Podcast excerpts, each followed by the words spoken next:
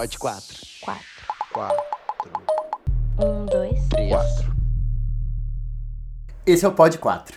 Isso pode ser de esquerda, pode ser de centro, pode até ser de direita. Só não pode achar que ódio é opinião. Lembrando que esse podcast é hashtag ele não. Eu sou o Juliano Barreto, arroba Juliano Barreto, oficial. Eu sou Daniel Colim, arroba Daniel Colim, underline ator, e hoje, infelizmente, nós não temos a presença da nossa parceira Natasha Vilar, porque ela tá em turnê pela Europa. Mentira, ela tá aqui do lado em Gramado com uma pecinha dela.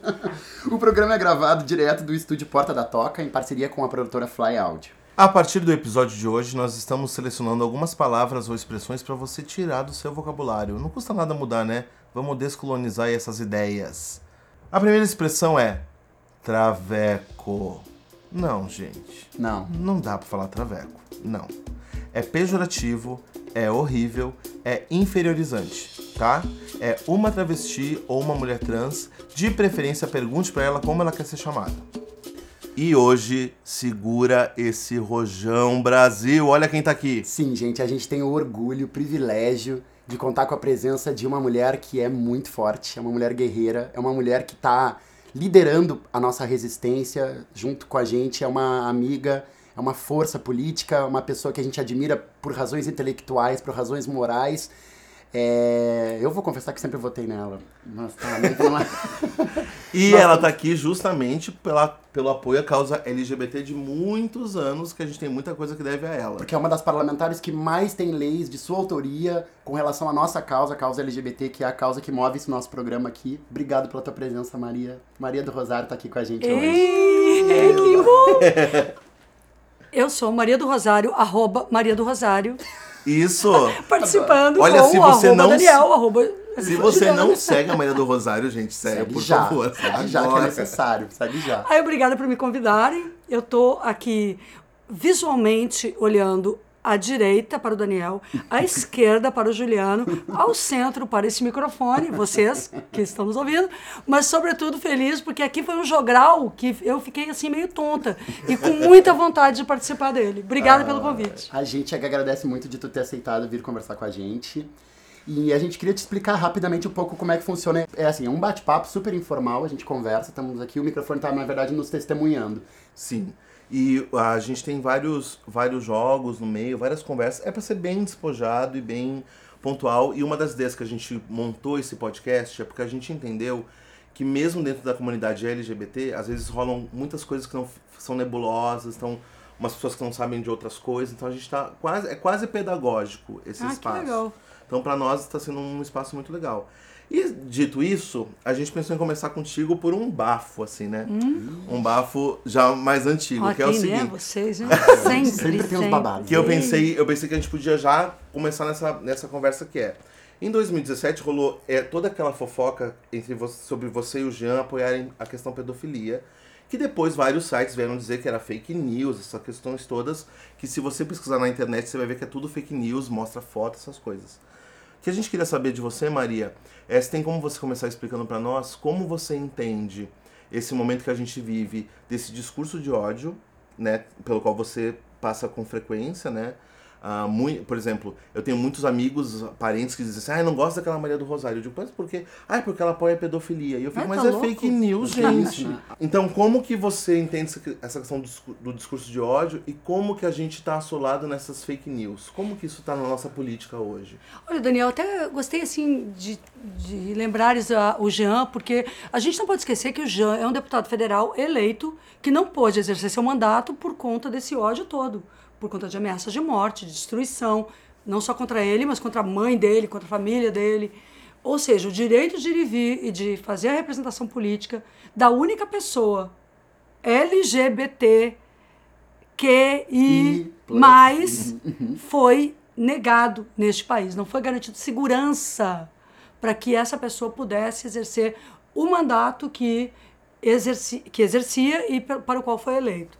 Então fica o nosso protesto e indignação, porque mostra o tamanho da violência que há. E isso é gravíssimo. É Né? gravíssimo. E uma parte dessa violência, dessas mentiras, ocorre da seguinte forma: desumanizam a pessoa, colam na pessoa ideias que não são dela, propostas que não são dela, para tentar fazer com que na sociedade exista uma repulsa, um ódio e até a aniquilação física daquela pessoa. Aí vem as ameaças de morte. E é o que aconteceu com o Jean e é o que muitas vezes acontece comigo também.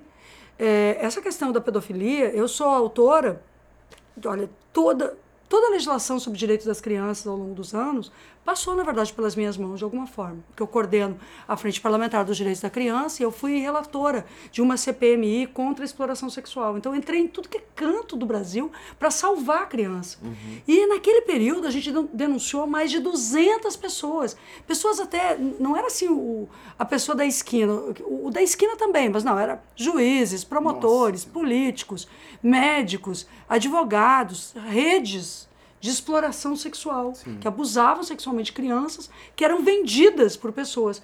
Então, nós trabalhamos alterações importantes na legislação sobre os crimes sexuais no Brasil para proteger as pessoas. Aí surge um negócio desse. Uhum. Uma mentira como essa, de que nós, aí, eu, Jean, uhum. né? E sabe qual é a parte mais perversa disso? Uhum. Além de mentir sobre a gente, é que junta o que não dá para juntar. Não dá para juntar diversidade sexual, orientação sexual, é, homossexualidade, LGBTs com pedofilia. Não dá. Nós estamos falando aqui de pessoas hétero ou homossexuais que têm é, a sua vivência sexual entre adultos. Uhum. E quando a gente está falando em criança. Tá falando de crime, né? A gente está falando de um crime. Sim. Então, o que há de mais perverso nisso é que, como a gente defende a causa LGBT, e o Jean é uma pessoa LGBT, o que eles juntaram LGBTs com pedofilia. Isso, eu acho que isso é a pior violência que pode haver, que é tentar carimbar nas pessoas um, um, crime quando as pessoas não têm nada a ver com isso. E perpetua esse estigma da perversidade entre a comunidade LGBT, é, né? Como não, se fosse uma vivência. Que não tem nada a ver com isso, porque na verdade a violência contra crianças é, pode existir de pessoas homossexuais, mas po e, e pode existe, existir, existe reconhecidamente de pessoas heterossexuais ou homossexuais. Não, pessoas são violentas uhum. contra crianças, independentemente de sua orientação sexual. Uhum. Perfeito. Um, dois, três, pode quatro. O que está rolando pelo mundo? Olá, todos e todas vocês do Pod 4. Um abraço à querida Maria do Rosário, um abraço a todos os ouvintes. É, muito rapidamente, eu sou João Willis, para quem é, não reconheceu ainda minha voz. Eu estou nesse momento nos Estados Unidos, é, parte desse exílio que eu estou vivendo por conta das ameaças de morte aí no Brasil. Estou nos Estados Unidos, em, na Universidade de Harvard, realizando uma pesquisa sobre fake news e discursos de ódio.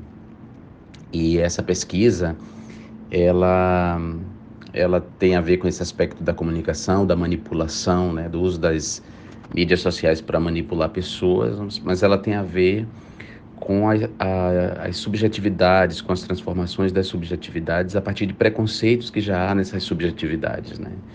E um desses preconceitos é a homofobia e as fake news manipularam essa homofobia social, essa homofobia institucional, que agora é, está mais forte, digamos assim, no Brasil. Né? Ela teve um tempo mais recalcada, mais controlada, mas agora ela está ela tá muito mais forte. E isso se traduz é, não só nos discursos violentos, é, homofóbicos do presidente da República, é, e dos seus ministros, mas se traduz também na destruição das políticas públicas construídas ao longo dos anos para incluir a comunidade LGBTQ+, nesse espaço da cidadania plena. Né? Um conjunto de políticas públicas é, que iam da área da educação, passando a, é, até a área da saúde, passando pela área da cultura e outras áreas, né? havia é, políticas públicas que estavam, inclusive, começando a ser construídas, que não estavam concluídas, começaram a ser construídas nos governos, sobretudo nos governos do PT, nos governos Lula e, e o primeiro governo Dilma, e que sequer foram solidificadas e já estão sendo destruídas por esse governo. Uma dessas políticas, para ficar claro para os ouvintes, é a, a, política de prevenção HIV/AIDS e tratamento das pessoas doentes de AIDS, né? das pessoas que, que adoecem de AIDS por falta de conhecimento sobre HIV e por falta de acesso a, a, a uma saúde, né? uma saúde pública de qualidade. É, então isso é muito grave, e mais grave é imaginar que parte da comunidade LGBTQ+, é, foi igualmente manipulada por fake news e votou nesse sujeito, e votou em deputados federais, senadores e deputados estaduais que estão colaborando para a destruição dessa política, que é uma política tão importante para a nossa comunidade, né? É, e aí, além da, da, destruição das políticas, dessas, das políticas é, de saúde, sobretudo a política de prevenção HIV, nós temos aí o Escola Sem Partido e esse ataque à, à tentativa de construção de uma política pública de enfrentamento do bullying nas escolas, o bullying contra as pessoas é, LGBTQ, sobretudo contra as pessoas é, transgêneras, contra as pessoas travestis, enfim, nós estamos vivendo uma espécie de pesadelo de transe no Brasil.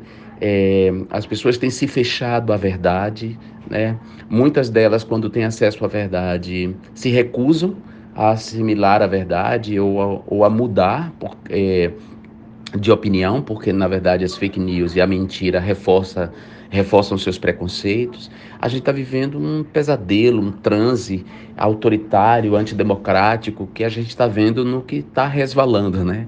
O próprio presidente da República engajado em convocar manifestações. É, é, para fechar o Congresso Nacional, né, pra, é, contra a representação política, contra o poder legislativo. Esse autoritarismo é, é muito perigoso e, e, a gente sabe que se ele sobe, se ele, se, se, ele escala mais um pouco, né, se ele sobe mais um pouco, se ele recrudesce mais um pouco, nós sabemos quais são os grupos que serão é, vítimas de imediato e com a maior crueldade desse autoritarismo. São, nós sabemos que são os povos indígenas, são os pretos e pobres moradores das periferias, que são alvo de muitos preconceitos, preconceitos inclusive por parte das forças de segurança é, ou principalmente por parte das forças de segurança, e a comunidade LGBTQ+, principalmente é, nos pontos em que essa comunidade se cruza com outras identidades é, subalternas, policiadas e alijadas de direito, como, por exemplo, os gays pobres, as travestis pobres, pretas, né, as lésbicas pretas pobres. Então, é exatamente no cruzamento dessas posições é, que as pessoas estão mais vulneráveis a essa escala, escalada autoritária, homofóbica, que recrudesce uma homofobia é, social, histórica, larvar, insidiosa que há no Brasil. Um abraço a todas e todos vocês, desde, desde Boston, aqui da universidade. É, que vocês fiquem bem e vamos resistir, cada um como puder, cada um no seu espaço, cada um é, dentro dos seus limites. Um abraço mais uma vez e muita saudade. Então, deputado, eu queria te fazer uma pergunta. É, o governo Bolsonaro vem fazendo uma série de declarações que comprovam assim que o presidente vai totalmente na contramão da saúde pública, implantando uma política que fere totalmente os direitos humanos das pessoas que vivem com HIV ou AIDS, né? O último pronunciamento dele deu para ver isso perfeitamente, que foi sobre o assunto assim que autorizava totalmente o estigma, a discriminação, a violação dos direitos, né? Futuramente a gente corre o risco de não haver a disponibilização desses antirretrovirais pela rede pública de graça, já que fica cada vez mais nítido o total descaso com a atenção dessa população. Ah, o, o, os remédios, né, os antirretrovirais, eles uh, o Brasil foi o primeiro país que colocou essa medicação e essa possibilidade na rede pública. Uhum, uhum. Então nós criamos assim uma coisa muito bonita, porque nós criamos direito à vida, que é possível. E as redes de pessoas vivendo com HIV e AIDS também se transformaram em redes pela vida. Sim. Eu acho tão estranho que tem gente que fala tanto pela vida, mas quando essas pessoas parece que não têm direito a viver, né? Uhum. Que e eu ouvi, naquela semana que ele disse isso, eu estava lá no Rio e numa atividade com. Uh, até tô com a camiseta da Mangueira aqui. Tá linda essa ah, camiseta. Ai, tá linda. Fazer uma gente. propaganda. Aliás, Mangueira, maravilhosa. Samba da Mangueira e tal. Mas eu, eu visitei o Rio para fazer uma atividade dos 40 anos do PT uhum. e eu fiz uma reunião com, com pessoas dos direitos humanos e uma. Um, uma pessoa trans, uma, um homem trans, uhum. disse para mim que ele vivia, vive com HIV e ouviu aquela frase como uma declaração de, de morte. De morte. Uma sentença de morte. E, e, é, e disse para mim assim, ó, que ao longo da vida ele já foi despejado duas vezes de lugares por terem descoberto ele que ele é uma pessoa soropositiva. E que aquilo que o Bolsonaro estava dizendo, aquele absurdo, despejou ele de novo. Exatamente. O que veio acontecer com ele, então, se o presidente da República diz que ele é um gasto, que ele é um. Que, que sabe. Se o presidente da República diz uma coisa assim, as pessoas pensam que ele mora em república, ele, ele não é uma pessoa com, com grana para alugar um apartamento e tal. Claro. É uma pessoa já como pessoa trans, discriminada, Total. não consegue emprego, trabalha com bico, sabe? Tenta uhum. se virar. Uhum. E aí, toda vez que ele consegue um lugar, quando descobre que ele é soropositivo, já duas vezes ele foi despejado. E aí ele disse, se descobrirem agora, ainda mais com a fala do presidente, as pessoas que têm... Uhum. E eu fiquei com aquilo no meu coração, assim, de que, nós, na verdade, é muito perverso dizer isso. Então, o que a gente tem que fazer com uma fala como essa é resistir. Né? E, e a gente fez aqui em Porto Alegre mesmo uma reunião super importante com, com pessoas, com rede, para denunciar que está tendo um desmonte. Uhum a invisibilidade é uma forma de desmonte, né, Juliana? Total. total. Desmontar. Tu precariza para fazer sofrer, para fazer Exatamente. É. Uhum. E para dizer que essas pessoas não têm um valor humano igual às outras. Não são importantes. É super, é super complexo, porque quando uma pessoa do nível de um presidente da República dizer algo desse, desse gênero, ele legitima ainda mais esse preconceito que já existe naturalizado. Uhum. E você vê, poxa, a questão da, da doença, né, do, do vírus, é, ele deu um boom nos anos 80 e a gente está quase 40 anos depois. Voltando, a, então a gente está só regredindo, sabe, nessas questões, onde a gente deveria estar tá agora avançando. Então, é uma questão política bastante uh, complexa e complicada, sobretudo para essas pessoas soropositivas. Né? Fora que a, a, as campanhas de esclarecimento, de carnaval que, e, e outros momentos, a gente está no entorno ainda do carnaval, estou muito presente nisso, porque a gente trabalhava ao longo dos anos, os vários governos trabalharam momentos de sensibilização para que as pessoas usassem preservativo, tivessem uma atitude né, consciente da sua sexualidade, mas da proteção. Uhum. E com tudo isso, com esse discurso governamental, da abstinência e tal, Eita. não sei o quê, essa, essa coisa toda, ela tá levando a que as pessoas cuidem menos da prevenção. Uhum. Porque julgam o outro. Então, sobretudo os jovens, não estão recebendo as informações necessárias para o autocuidado. Uhum.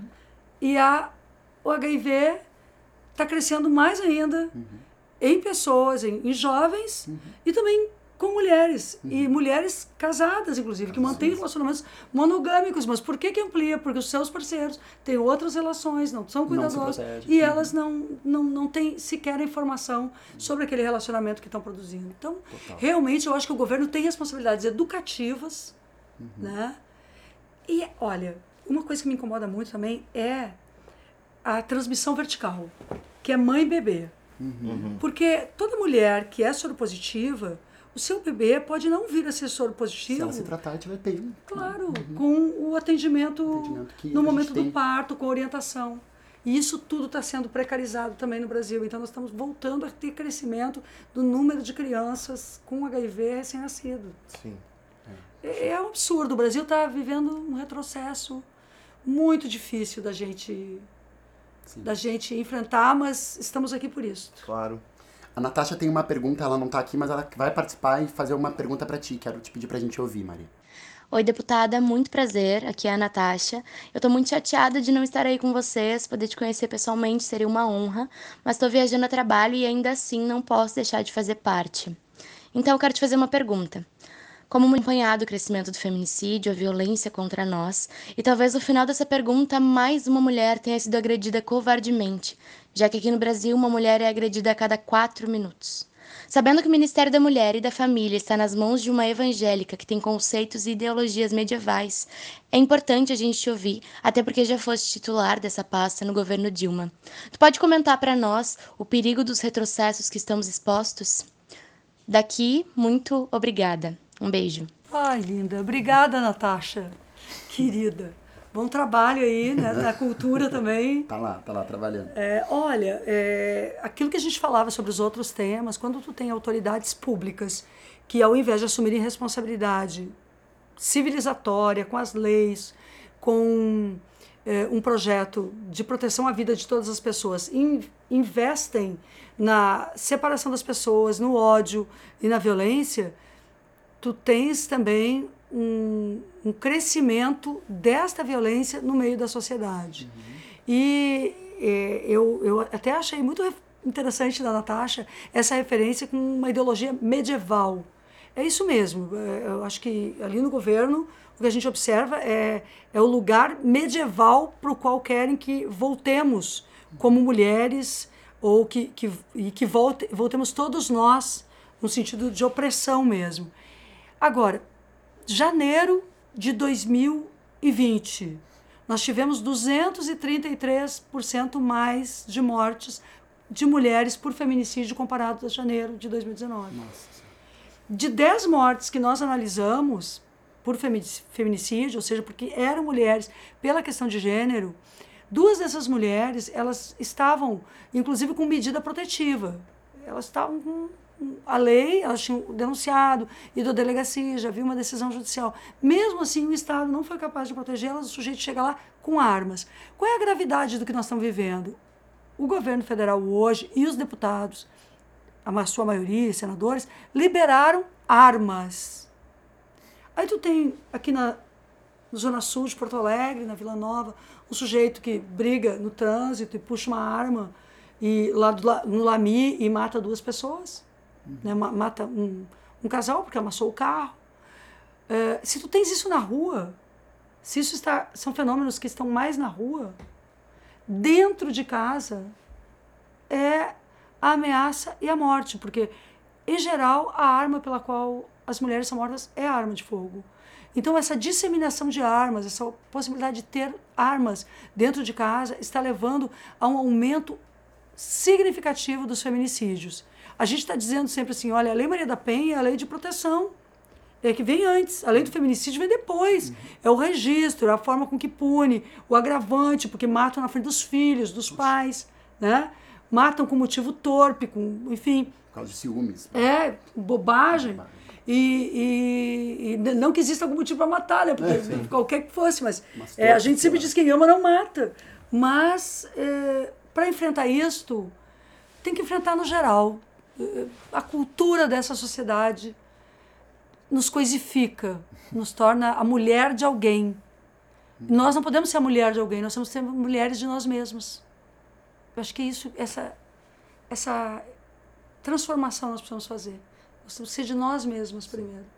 É porque a gente ainda uh, vive, que nem você falou agora, Maria, é, que dentro de casa acaba sendo mais perigoso e complexo, porque a gente ainda vive um pensamento colonial, antigo, medieval, inclusive, como a Natasha coloca, de que a mulher ela ainda é uma propriedade daquele homem, né? Então, ele, então esse homem ele se sente no direito dele fazer com esse corpo. Aliás, eu abro até, eu vou abrir essa, esse leque um pouquinho mais, né? até para voltar no que a gente estava falando essa sociedade patriarcal e machista de que o homem cis, né, e me colocando até nesse lugar, uma meia culpa, entende que ele é propriedade, ele é dono daquelas, daqueles sujeitos entre aspas inferiores. Então por isso que ele abusa das crianças, por isso que ele abusa dos, uh, das mulheres, uhum. dos sujeitos afeminados, das pessoas trans. Então se coloca um nível de hierarquia de poder e, e de propriedade. Então, assim, é, isso é meu, eu posso fazer e chegar ao, ao, nível de tirar a vida dessa pessoa, né? Isso aí que tu está falando, Daniel, é bem importante, porque eu até acho legal poder dizer para vocês que na legislação brasileira, até 2009, e esse é o trabalho que eu fiz junto com muitas companheiras uhum. e mulheres e com os movimentos sociais, até 2009 o crime, os crimes sexuais eram crimes contra os costumes. Então, o estupro de uma mulher, por que de uma mulher? Porque não havia, não era considerado estupro se era um homem. Uhum. Então, o estupro da mulher tinha a ver o seguinte: se o, o homem estava sendo ofendido, o marido ou o pai.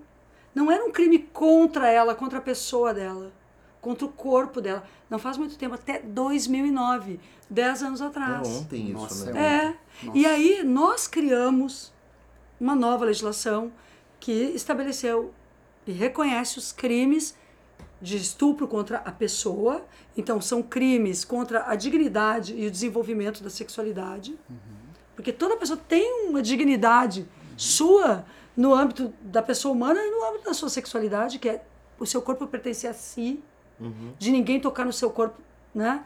Tivemos que colocar, colocamos essa questão do estupro doméstico. Então as pessoas achavam que ter um, porque tu tinha uma relação com alguém eh, que era normalmente vivia com alguém, aquela pessoa podia te estuprar. Podia haver estupro naquela relação? Não, nem o marido, nem o companheiro, nem o namorado pode estuprar uma mulher. E isso tudo nós trouxemos também para a proteção LGBT.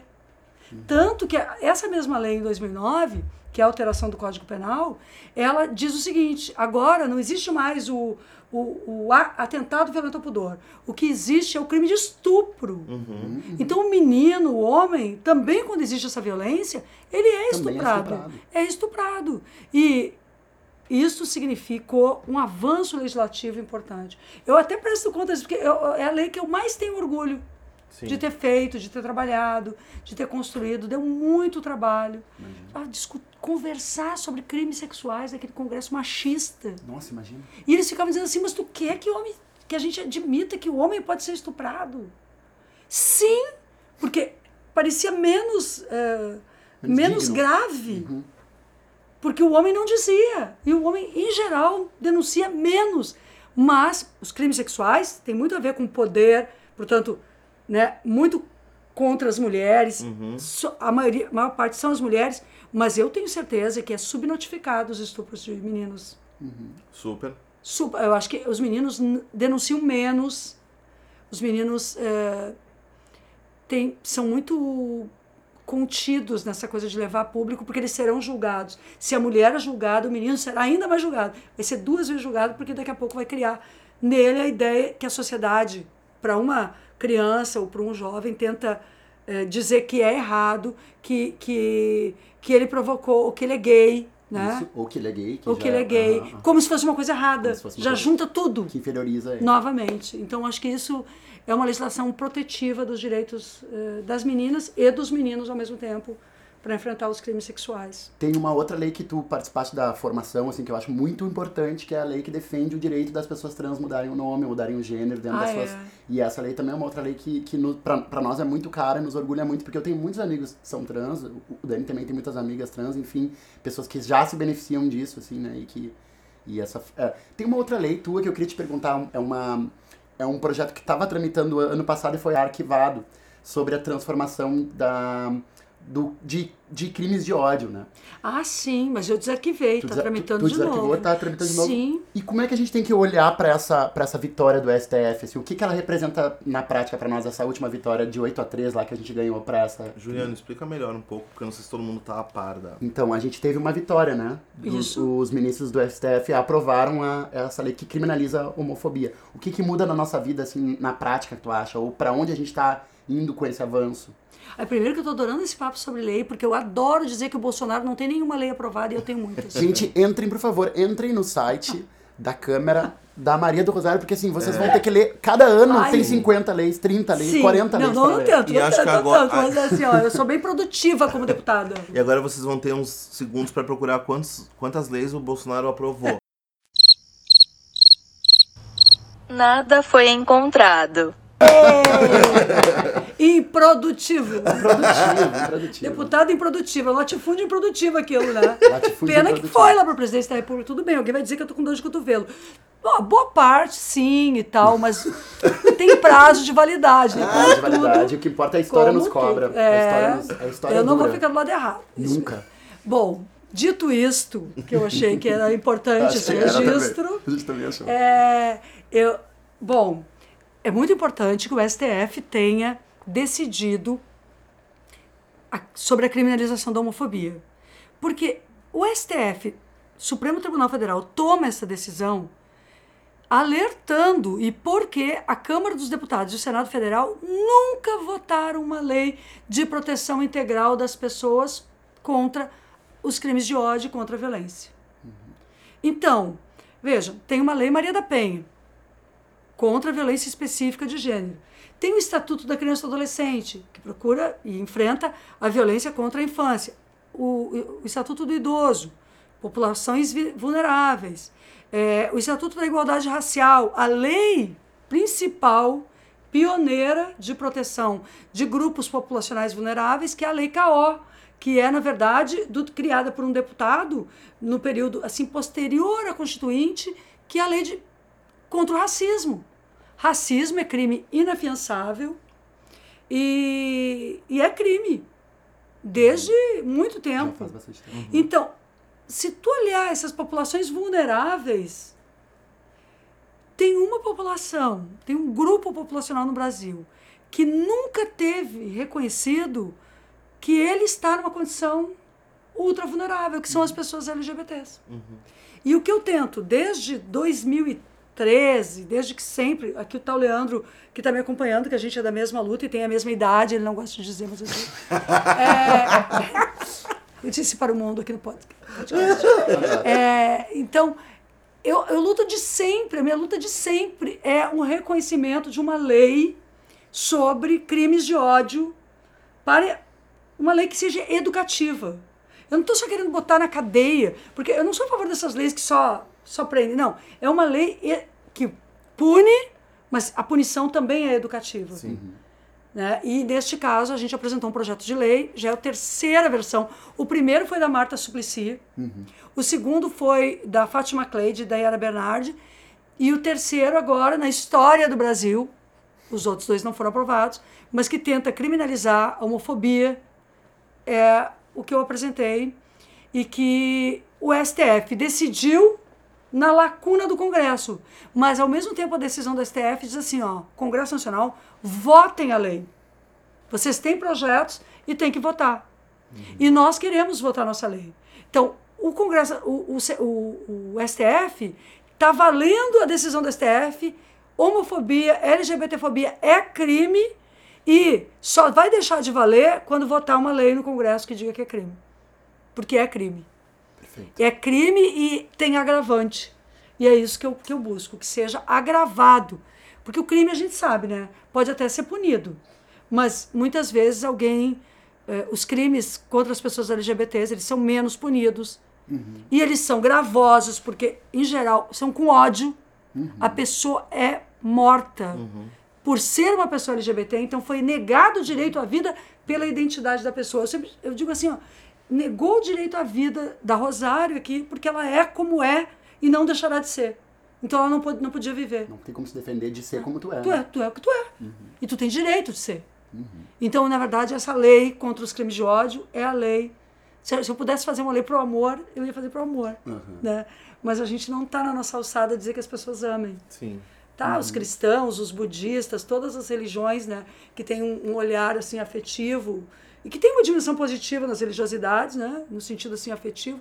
Eles pregam o amor. As leis civis têm que, muitas vezes, Punir impedir o ódio. O ódio. Impedir o ódio. Punir que é o meu papel também para dizer que eu sou do amor também, né? Não sou do ódio. Sim. Perfeito. Nós somos iguais. Eu também sou do amor, não sou do ódio. Nossa, é. so, tamo junto. Tamo junto nessa. Tamo junto que bom que a gente tem alguém que tá, assim, batalhando por isso tudo, né? Pra gente é muito importante. Colado nessa conversa, a gente sempre uh, traz em cada episódio uma matéria de jornal para ser comentada. Uhum. Vai ser bem parecido com o que a gente acabou de falar.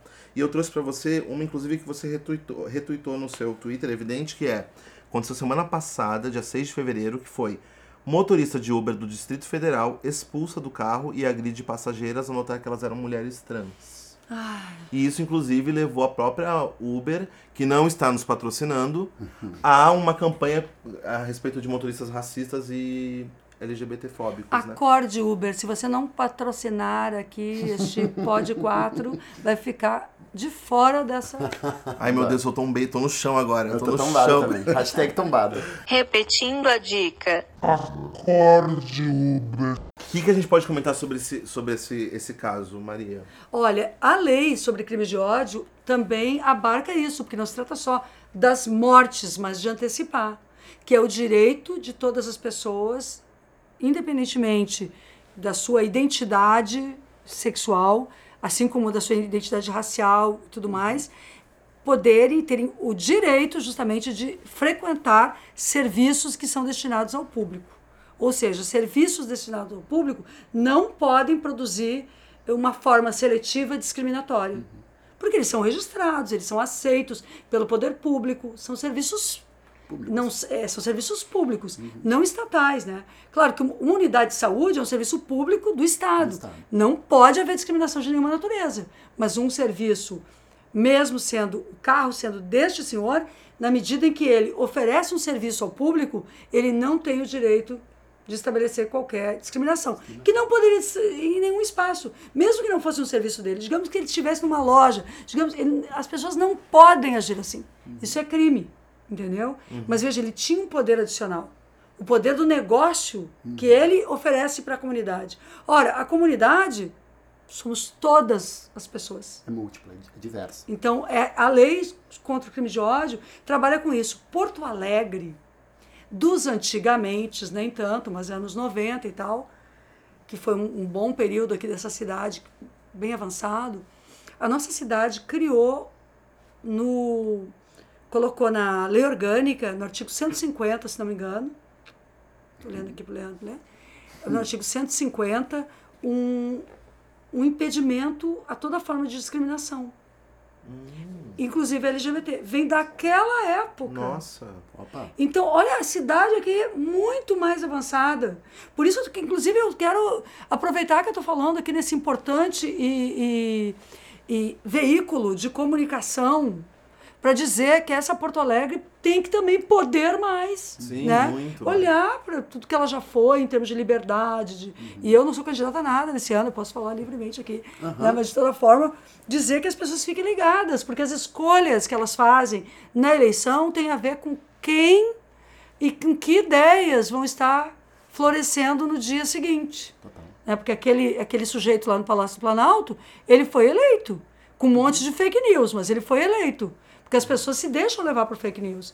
Agora, se as pessoas estão nos ouvindo, pense em uma cidade onde, em 1990, naqueles idos, a gente estava debatendo que qualquer bar, lugar, qualquer espaço comercial deveria ser, tratar igualmente todas as pessoas, Estava impedido de discriminar. impedir de discriminar, sob pena de perder seu alvará. Opa. E agora a gente está nesse retrocesso. Então eu quero mais essa cidade como uma cidade que veja o mundo com o olhar de todos.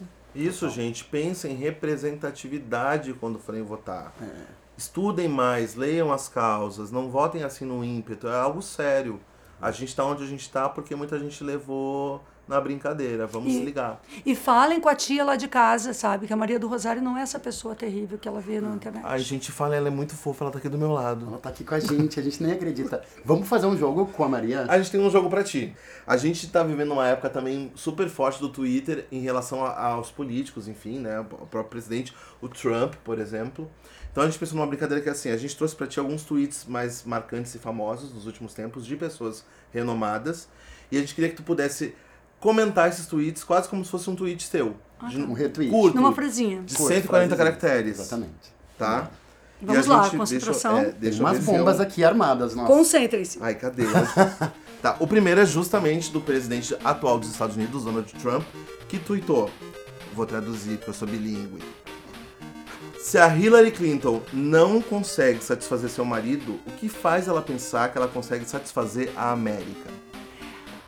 A Hillary Clinton é uma mulher que satisfaz a si própria, em primeiro lugar, e ela não precisa prestar contas da vida dela para o senhor. O senhor não deve satisfazer ninguém, aliás. Ah! Eu... Ai. A Zélia Duncan disse: se um jogador sofre racismo, ou todos os jogadores se retiram do campo, ou não há mudança. Todos, é o que eu penso. Eu também penso isso. Damares, ministra, diz: Tem mulher mais empoderada no Brasil do que eu? Tem. Todas nós, filha. Adoro. Juntas contra você. Ele não. Total. A Daniela Mercury diz: os gays têm muita honra. Quem não tem honra são os homofóbicos. Linda, rainha. Ah, esse, esse é, é um pouco constrangedor, admito, mas eu tinha que trazer, desculpem. Bem. Desculpem Ah, se eu vou ofender vocês. De Olavo de Carvalho. No dia que Bolsonaro se envolver em algum escândalo de corrupção, eu vou chupar o cu do Caetano Veloso. Vai ter que fazer, mas eu acho que o Caetano não vai querer. Eu tenho Caetano certeza que ele não vai quer querer. Não vai querer. Tenho certeza que Não vai conseguir, porque uh-uh, não vai rolar. A Lineker fala uma coisa assim, ela afirma uma frase rápida. A Terra é redonda.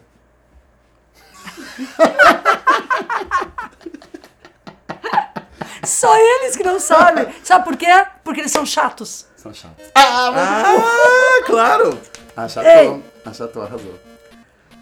Toca aqui. Ludmilla comenta: O segredo da paz mundial é cada um cuidar da sua vida, fui. Adorei. Cada um cuidar da sua vida ajuda muito. Mas também vale a pena quando alguém estiver sofrendo alguma coisa na vida ruim, né? Que, que a vida fica ruim pra alguém, a gente ter um olhar. Ao invés de fui voltar É. e dar essa força, né? É. Tem uma outra que é assim, que quem falou foi a deputada Maria do Rosário. Aí, não- Parasita este governo que tenta transformar o público em privado, que não quer reformar, mas deformar o Estado brasileiro. Basta de ataques ao serviço público, basta de ataques às mulheres, basta de ataques aos idosos, à educação e às pessoas LGBT. concordo com essa senhora. Assim, Muito sensata, fada Muito sensata. Uma fada sensata, é é, verdade. fada sensata adoro. Eu acabei de ver essa camiseta em algum lugar. Ah, essa fada sensata não é o seguinte, gente, ó, é destruição do serviço público, bate lá na unidade de saúde do bairro, é, bate na escola pública, na universidade, no corte de bolsas, na cultura que está sendo destruída, na violência contra a mulher que aumenta e na patrulha Maria da Penha que não consegue chegar. Então, Perfeito. a destruição do serviço público, fora o que estão fazendo com a Petrobras, que daí destrói e aí destrói o futuro do Brasil. Fora a destruição da Amazônia, porque a Amazônia também, boa parte dela, ela é, e o espírito dela, digamos assim, o que ela produz é público. Por isso que aquelas cercas não podem significar destruição. E um último tweet também teu, Maria, e acho que pra nós toca bem profundo, porque esse podcast ele é feito por pessoas LGBT, então nós somos um bi, um, um homossexual, um gay e uma lésbica. E uma pessoa indefinida hoje aqui. Maravilha. Sim, A gente todas as pessoas. Eu, sabe, eu tenho uma tese de que todo mundo é. Ah, Desculpa dizer isso, mas eu acho que todo mundo é bi, viu? Ah, eu também tenho É essa trio, tese. eu não sei o que é. Agora- Ai, tu ganhou o Daniel. Vai ter que Agora botar tu outro ganhou o dia pra Daniel. falar sobre isso, por favor. Agora tu ganhou o Daniel Agora pra ela me você. ganhou hoje. Mas eu acho mesmo. ver que as pessoas têm que se definir mesmo. É, eu acho que não. Precisa, né? Esses dias eu Não. conversei com um menino numa festa, vou te, vou te contar uma fofoca, conversei Ai, com um menino... ai, Pá, não cita nomes. pá, não vou citar nomes. Encontrei um menino numa festa e falei pra ele assim, oi, queria saber, tu é hétero? Ele falou, ah, não quero me comprometer com isso.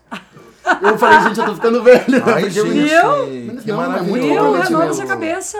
Comprometimento. É, tu tá ficando muito careta. Tô ficando caretão, é verdade. Não, é que eu né? acho que o ser humano é humano. E o desejo, a sexualidade, a vida, é parte desse humano, né? Quando tu coloca as pessoas só nas caixas, assim, talvez uma fase da vida tu seja mais assim, outra tu seja de outra forma. Perfeito. Nossa, eu super penso isso, gente, Também sério. penso exatamente Nossa, assim. muito. Mas enfim, e aí, e, e o que também nos une é que nós somos três artistas aqui, né? Então a questão das políticas nas artes nos impacta fortemente. E aí tem um tweet que tu fez especificamente falando sobre a questão ah, do governo de Rondônia que queria ah, censurar e recolher aqueles livros como Macunaíma, como Rubem, Rubem Fonseca. E aí tu termina o teu tweet, que é ah, largo, e termina com a frase: Viva a cultura, a censura é burra. Queria que tu falasse um pouco mais sobre isso.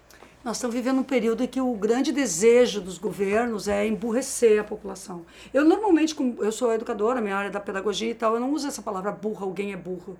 Eu acho que ninguém é burro, sabe? Essa coisa de tu colocar também um rótulo.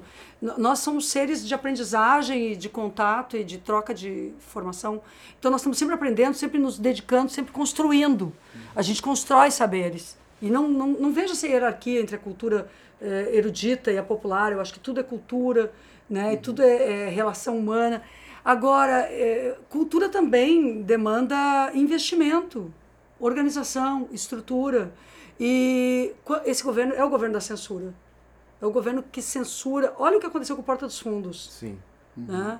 É, olha o que aconteceu com a Petra Costa. É, o, que acontece, o que aconteceu com o, o filme sobre o Marighella. Então, tu tem vários exemplos já de ódio contra artistas, contra as artes, a Fernanda de Montenegro. Então, o que nós estamos vivendo no Brasil é uma tentativa de calar. É aquilo que o Chico chamou atenção como cálice. Né? E nós não podemos calar. Porque que a única coisa que a gente tem ainda é a, É a voz, né? é a voz, né? O Aqui, discurso, né? Juliano, é, é a- a- são as artes no teatro, é, são as artes visuais, é o cinema. Qualquer forma de expressão válida. Então, eu realmente acho que a censura, ela em si é burra. Eu acho que sim. também. Mas o que ela visa mesmo é emburrecer a todas as pessoas. Até porque emburrecendo permanece essas, essas elas precisam que se emburreça para poder permanecer onde estão, né? Porque se as pessoas ficarem mais inteligentes, elas não vão estar nesse é uma lugar forma de dominação, de né? dominação pela ignorância. É, pela ignorância. As pessoas. é, qu- Quanto custa essa peça de teatro? Quanto custa aquilo? Quanto custa não existir isso? Quanto custa a democracia? Quanto custa isso? Quanto custa a ditadura? O custo das coisas. é, Quando eles fazem esses ajustes fiscais e cortam, por exemplo, o dinheiro todo do carnaval. Nossa. Agora eu estou tentando fazer, eu espero aprovar uma lei que reconheça as escolas de samba do Brasil como, como manifestações culturais do país, porque as escolas de samba não têm apoio governamental nenhum, vivem, sabe, vivem daquela, inclusive daquela tentativa de dominação do poder sobre elas. E eu olho para tudo isso que há no Brasil e penso, esses cortes nos recursos da cultura visam eh, um projeto que mantém essa gente no poder. Isso. No entanto, de onde eu vejo os gritos que os desafiam, da cultura também. E é muito importante isso. Então, continuem, não desistam. Pra gente te receber é como se a gente recebesse uma espécie de manual também de como seguir resistindo, sabe? Ah. E, e a gente espera que esse podcast aqui seja um espaço também onde a gente possa juntos ah, nos, nos agregarmos como, como força mesmo pra combater tudo que tem a ver com ódio, porque ódio não nos pertence, a gente não, não faz parte dessa turma e a gente quer ver a nossa turma mais forte, essa turma que combate o ódio, assim, né? Muito bem. Eu queria, da minha parte, te agradecer muito por tu ter topado vir conversar com a gente. Foi uma, uma alegria imensa. Ah, a gente tá pura alegria com a tua presença aqui, Maria. A Natasha tá assim se roendo de inveja, Não. mas ela tinha esse compromisso e a gente tá muito feliz. E porque esse projeto, como eu tava te comentando antes, ele tava incubado há um tempo e a gente conseguiu agora dar esse esse Start. né? esse start e para nós está sendo assim uma vivência muito legal esse contato com essas pessoas Ah, a gente já teve conversa com ah, teólogos já teve conversa com artistas com vamos ter com psiquiatras e agora tô aqui só reforça ainda mais esse, esse espaço de discussão que acho que é necessário para essa resistência que tu mesma colocou então para nós muito obrigado pela tua presença Ah, eu que agradeço. Vocês são uns fofos. E a Natasha também, Vinícius, que está aí, né? Eu quero agradecer a todas as pessoas aqui, um programa muito voltado também às pessoas- à nossa comunidade LGBT. Eu quero agradecer a confiança de vida que eu tenho recebido, assim.